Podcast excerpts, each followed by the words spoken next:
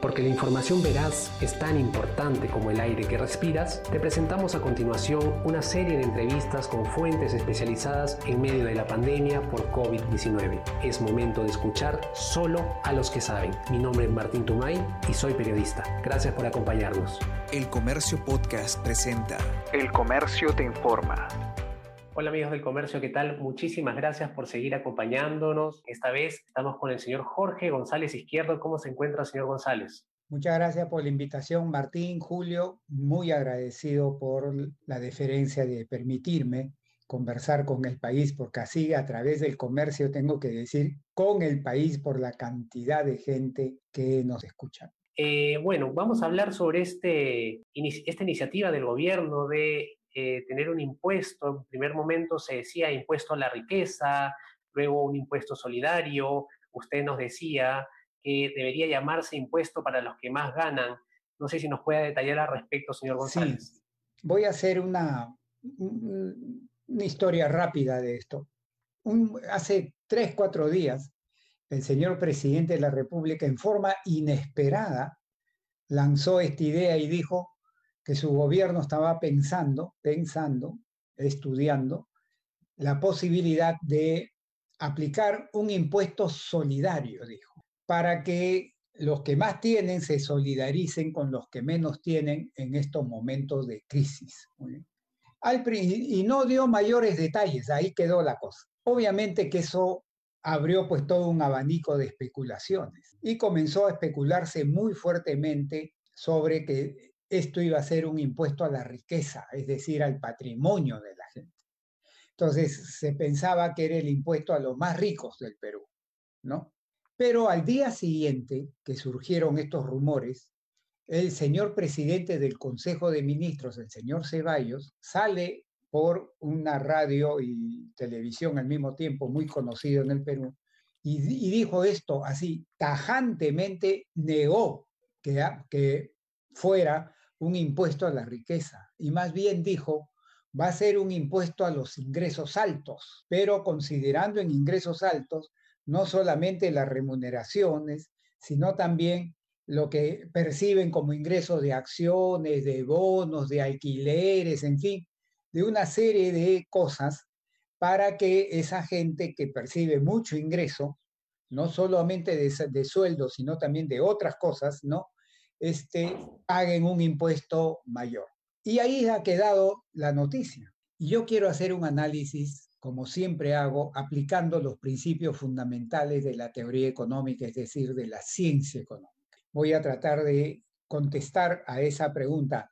Oye, ¿es conveniente o no es conveniente hoy día, en, en estos días, aplicar un impuesto eh, a los ingresos altos? ¿Es conveniente o no? O sería contraproducente. Entonces, vamos a analizar eso desde el punto de vista de la ciencia económica. Miren, la ciencia económica te dice muy claramente, y eso aparece en cualquier libro de texto, que cuando una economía está viviendo un momento, digamos, de recesión muy fuerte, de contracción de la actividad económica muy fuerte, como la que estamos viviendo acá en el Perú por efecto de la pandemia del coronavirus. En ese momento, lo que se necesita hacer, entre otras cosas, es una política fiscal expansiva para contrarrestar, digamos, el efecto recesivo de la pandemia en la economía y el empleo. ¿Y qué cosa es una política fiscal expansiva? Básicamente dos cosas. Primero, que el gobierno aumente su gasto público fuertemente, gobierno central, regionales y municipales. Eso está haciendo el gobierno y seguramente va a seguir haciéndolo el gobierno. Y eso es correcto. Pero la otra, la otra, el otro lado de la tijera de la política fiscal tiene dos lados. Este es la expansión del gasto que lo está haciendo el gobierno y debe seguir haciéndolo en los próximos meses y te diría el próximo año la otra, el otro lado de la tijera es los impuestos. Y la ciencia económica, los libros te dicen claramente también que en ese contexto de recesión profunda, de contracción de la actividad económica, caída del empleo muy fuertemente y de ingresos, ahí lo que tienes que hacer es bajar impuestos. no subir impuestos. Entonces, si aplicamos el, el concepto de la teoría económica, de la ciencia económica, nos estaría diciendo que en este momento tan difícil que está viviendo la economía y lo que se viene de acá a diciembre, que son un momento de contracción de la actividad económica, de recesión, va a haber aumentar el desempleo, los ingresos reales van a seguir cayendo, en fin, ahí lo que hay que hacer es expandir el gasto público, más si quiero mover impuestos, bajarlos. Y si no quiero mover impuestos, dejarlos ahí en su actual nivel, pero no subirlos. ¿Por qué? Porque si subimos impuestos, voy a hacer que la economía se contraiga más, caiga más. Y ustedes dirán, no, pero eso dice pues los libros, eso dice la pizarra, la vida real es otra. No, amigos. Entonces, desde el punto de vista teórico, riguroso, científico de la ciencia económica, no es conveniente subir impuestos hoy día, dada la coyuntura que estamos viviendo. Muy bien. Primer punto, clarito. Segundo punto. Miren, en el sector privado pasa esto. ¿Por qué González Izquierdo gana 2.000 soles al mes? ¿Y por qué el señor Martín Tumay gana 10.000, 15.000 soles al mes? No es que a mí, al señor González Izquierdo le tengan cólera y le pagan 2.000 soles al mes y al señor Martín Tumay le tengan muy buena guisa, ¿no? le tengan preferencia, lo quieran beneficiar y le pagan 15.000 soles al mes. En el sector privado normalmente no se da eso. Entonces, una empresa te paga un sueldo. ¿Por qué? En función de lo que produces para la empresa. Eso se llama en función de tu productividad. ¿Por qué alguien gana 15 mil y el otro gana 2 mil? Porque las productividades son diferentes. El que gana 15 mil es el que tiene mayor productividad que el que gana 2 mil. Y la gente dirá, oye, ¿y por qué hay diferencias de productividad? Por varias razones. Primero, diferencias en capacitación, estudios, entrenamiento, diferencias. Segundo, diferencias en la cantidad de capital físico que tengo a mi disposición para producir. Tercero, diferencias en qué tecnología tengo yo, etcétera. Es decir, hay una serie de factores que hacen que unos tengan una productividad muy grande y por lo tanto ganan bastante, y otros que tengan productividad muy pequeña y por lo tanto ganan poco. Muy bien. Entonces, cuando yo quiero colocarle un impuesto bravo al que más gana, estoy castigando a los más productivos, estoy golpeando a los que producen más para el país. ¿Y en qué sentido? En el siguiente sentido, de que esta gente va a decir, trabajar una hora adicional, una hora más, ya no lo voy a querer hacer. ¿Por qué? Porque si trabajo una hora más, va a venir el gobierno, va a echar mano a mi, a mi ingreso que voy a hacer y se va a llevar una gran parte. Entonces, me quitas el incentivo de trabajar una hora más. Entonces, no voy a trabajar una hora más, entonces voy a tener Voy, voy, a tener un ingreso menor, a pesar que sea muy alto, pero un ingreso menor, con eso afecto mi tasa de ahorro, voy a ahorrar menos, ahorrando menos, invierto menos en el tiempo y al invertir menos en el tiempo, afecto el crecimiento de la economía, lo reduzco. Y reduciendo el crecimiento de la economía en el tiempo, afecto el bienestar de la sociedad peruana. Es decir, no es adecuado golpear al que más gana porque es el que más produce para el país, para la sociedad, ¿no es cierto? Entonces, en ese sentido, hay que tener también bien claro eso, ¿no? De que le quitas el incentivo a trabajar, le quitas el incentivo a ahorrar, a invertir y por consiguiente se refleja en un menor crecimiento de la economía. Tercero, alguien dirá, oye, pero que, que la gente que gana mucho pague, pues no, ya paga. Hoy día la, tasa mínima de impuesto, amigos, son 8% para los ingresos bajos, a partir de un cierto nivel, que creo que es 2.400 soles, para arriba, ¿no? O 2.600, pero para arriba.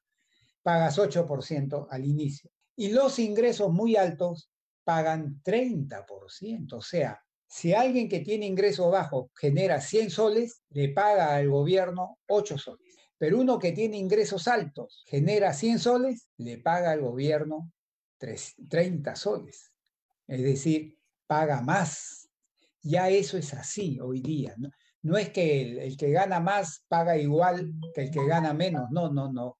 Ya es progresivo. El que paga más, paga, perdón, el que gana más, tiene más ingreso, paga más que el que gana menos y tiene menos. Entonces lo que se estaría haciendo es crear un impuesto adicional para los que ganan más a fin de que tributen. Entonces también hay que sacarse esa idea de que en el Perú el que gana más y el que gana menos, los dos pagan lo mismo. No, no es así. No es así. Hoy día y de hace años no es así. Cuarta idea fuerza, en el sentido de que el gobierno, normalmente un gobierno, acude a esta medida cuando está con una mano atrás y una adelante. No tiene plata. Y lo que se viene para combatir la pandemia del coronavirus va a exigir mucho gasto. Pero hoy día ya estoy con una mano atrás y otra adelante, pues no tengo plata. Entonces, obviamente, voy a tener que conseguirme esa plata, pues. Y una de las formas de conseguirme es cobrando más impuestos. Entonces alguien diría, ajá, entonces cóbrale el impuesto a los ricos, a los de mayores ingresos, para que tengas la plata para gastar. ¿No ves que necesitas gastar para combatir la pandemia? ¿No? En esa situación, uno diría, échale, échale para adelante porque la patria está primero, ¿no? Es como una situación de guerra. Acá en mismo Perú, cuando estuvimos en la guerra con Chile, las damas daban sus collares, sus pulseras de oro, todo para que se, se, juntara y se comprara armamento, porque el Estado no tenía plata, ¿no? Entonces, en ese sentido, hay que poner el pecho cuando la, la, patria, la patria está en juego, ¿no? Está peleando, muy bien. El gobierno tiene un, guardadito, así como la gente en su casa a veces tiene un guardadito para imprevistos, para cosas inesperadas. El gobierno del Perú tiene su guardadito, solo que no es un guardadito, es un guardadazo. ¿Y cómo se llama? Se llama Fondo de Estabilización Fiscal, FEF, Fondo de Estabilización Fiscal. ¿Y cuánto tiene en ese fondo hoy día? Más o menos alrededor de 10 mil millones de dólares, no soles, ¿ah? dólares. En soles sería más o menos 34 mil millones de soles. Miren, miren, 5% ¿ah? del PBI es lo que se iguala a este Fondo de Estabilización Fiscal. Y según unas palabras de la señorita ministra de Economía hace algunas semanas atrás, dijo que ese fondo hasta el día de, hasta ese momento, algunas semanas atrás, no se había tocado. O sea, ahí estaba.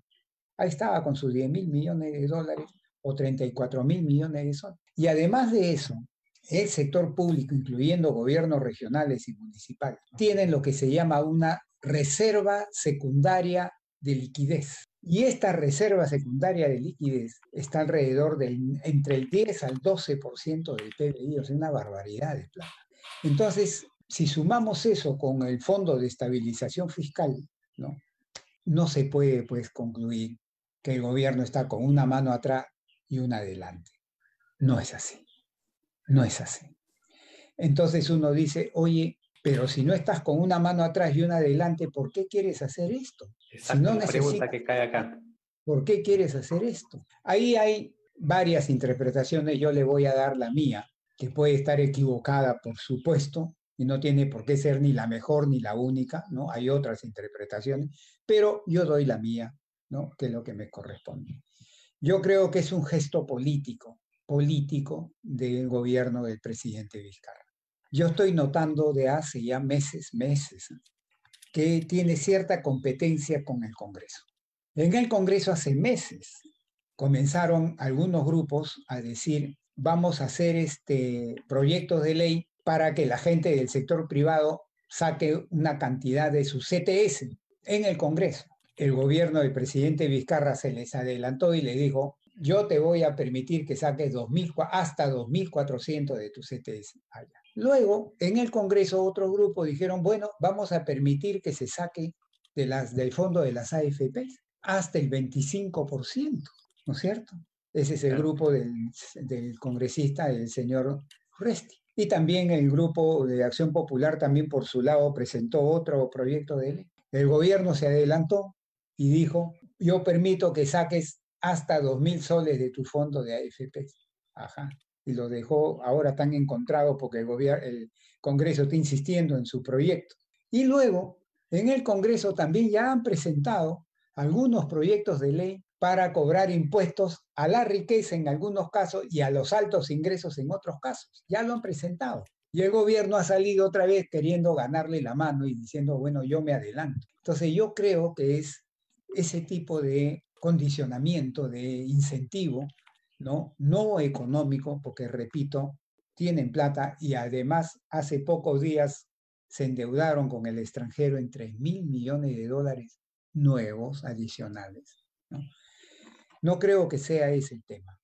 El tema para mí es un gesto político, ¿no? O quererle ganar una vez más la mano al Congreso, ¿no? O por ahí también hay otro rumor que quiero compartirlo con ustedes. Es un rumor, ¿ah? son rumores, ¿no? Son hipótesis. Es que parece que va, el gobierno va a, este, a no promulgar, va a observar la ley del 25% de las AFPs. Y eso obviamente podría costarle algo de popularidad al presidente. Entonces, una forma de compensar esa, esa pérdida probable de popularidad es sacar esto y decir vamos a cobrar el impuesto a los ricos para que con esa plata se beneficien los pobres del Perú, que mucha gente va a aplaudir, por supuesto. Es cierto que este año el ingreso tributario va a ser así por la recesión profunda, claro. Pero esto se va, a, se va a arreglar el 2021-2022 cuando la economía haga esto. Los ingresos tributarios volverán a subir, ¿no? Entonces, es, es un sub y baja temporal, ¿no?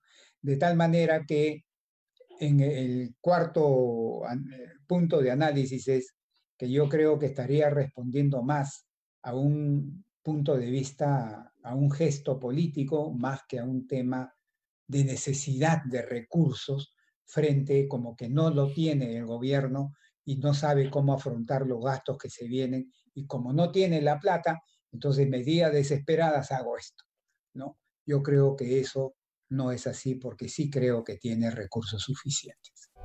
Muchas gracias por habernos escuchado y ya saben, la buena información es poder. Esto fue el Comercio Podcast.